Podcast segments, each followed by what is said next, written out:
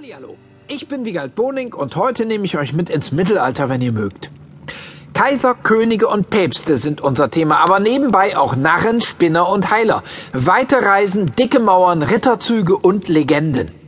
Um das alles schön echt erzählen zu können, habe ich mich extra in eine Ritterburg gesetzt. Eine echte am Rhein in der Nähe von Koblenz. Deswegen hört ihr vielleicht ab und zu das Kaminfeuer knacken. Fußbodenheizung oder so gibt's hier nämlich nicht. Aber wie immer habe ich ansonsten alles dabei, was man für ein zünftiges Geolino extra so braucht. Also lasst euch mal überraschen. Die Zeit vor tausend Jahren plus ein paar hundert Jahre hoch und ein paar hundert runter, das ist das, was wir heute Mittelalter nennen. Die Menschen damals kannten diesen Begriff übrigens nicht. Der kam erst später auf, vor 500 Jahren nämlich. Da beschäftigten sich einige Leute mit der Vergangenheit und sie überlegten, also, wir wissen einiges über das antike Rom und wir wissen dies und das über unsere moderne Zeit, die wir Neuzeit nennen. Aber was machen wir denn mit all der Zeit dazwischen? Das, was so in der Mitte zwischen uns und den alten Römern war. In der Mitte? Ach, sagen wir einfach Mittelalter. Wen interessiert das schon? So bekam die Zeit von ungefähr 500 bis 1500 nach Christus einen gemeinsamen Stempel Mittelalter. Obwohl in dieser langen Zeit natürlich nicht alles immer gleich lief. Es gab die unterschiedlichsten Herrscher und Regierungsformen und die Menschen lebten auch verschieden. Außerhalb Europas sah es nochmal total anders aus. Die Welt war damals wirklich sehr vielfältig. Wenn überhaupt, gab es nur durch Händlerkontakte zwischen den verschiedenen Weltregionen. Eine ganz kurze Weltreise kann uns das zeigen. Nehmen wir uns doch mal unseren klugen Geschichtsschreiber aus dem 15. Jahrhundert. Wen? Mich? Genau. Und dann schauen wir uns zusammen in der Welt um, im Jahr 1000. Also quasi in der Mitte vom Mittelalter. Einverstanden? Als dann. Beginnen wir in äh, Europa.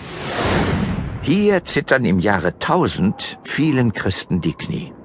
Nicht unbedingt wegen besonderer Kälte, sondern weil sie Angst haben. Manche prophezeien den Weltuntergang zur Jahrtausendwende. Jesus sollte auf die Erde zurückkehren und das jüngste Gericht sollte über das Schicksal aller Seelen entscheiden. Das ist nicht passiert. Aber es gibt andere Gründe, sich zu fürchten. Überfälle der Wikinger und Hungersnöte plagen die Menschen. Allerdings entsteht auch Neues. Universitäten werden gegründet und die ersten Ritterspiele finden statt. Na, war's so wie vorgestellt? Na, eigentlich schon. Dann wollen wir uns den nächsten Kontinent anschauen. Afrika. Weite Teile von Afrika bestehen auch damals schon aus Wüste. Die Sahara zieht sich durch die Mitte und den Norden. Dort, wo es Oasen gibt, entstehen auch Städte. Das sagenhafte Timbuktu wächst gerade heran. Und es gibt Geschichten von großen, märchenhaften Völkern dort. Im Westen des Kontinents das Ghana-Reich. Das Reich Ghana liegt zwischen den Flüssen Senegal und Niger.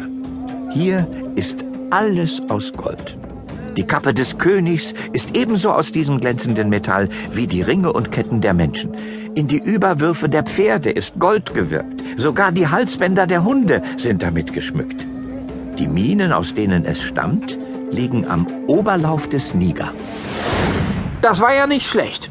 Kein düsteres Mittelalter also auf dem heißen Kontinent. Als nächstes reisen wir nach Westen, nach Amerika. Äh, nach wo bitte? Na, nach Amerika. Ach so, ja, vergaß. Das wurde von Kolumbus ja erst Ende des 15. Jahrhunderts entdeckt. Kolumbus? Ja, das war alles nach ihrer Zeit. Ich merk schon. Ist nicht schlimm. Ich präsentiere zunächst die bereits untergegangenen Hochkulturen Mittel- und Südamerikas um das Jahr 1000 nach Christus. Ja, wo stehen wir denn hier?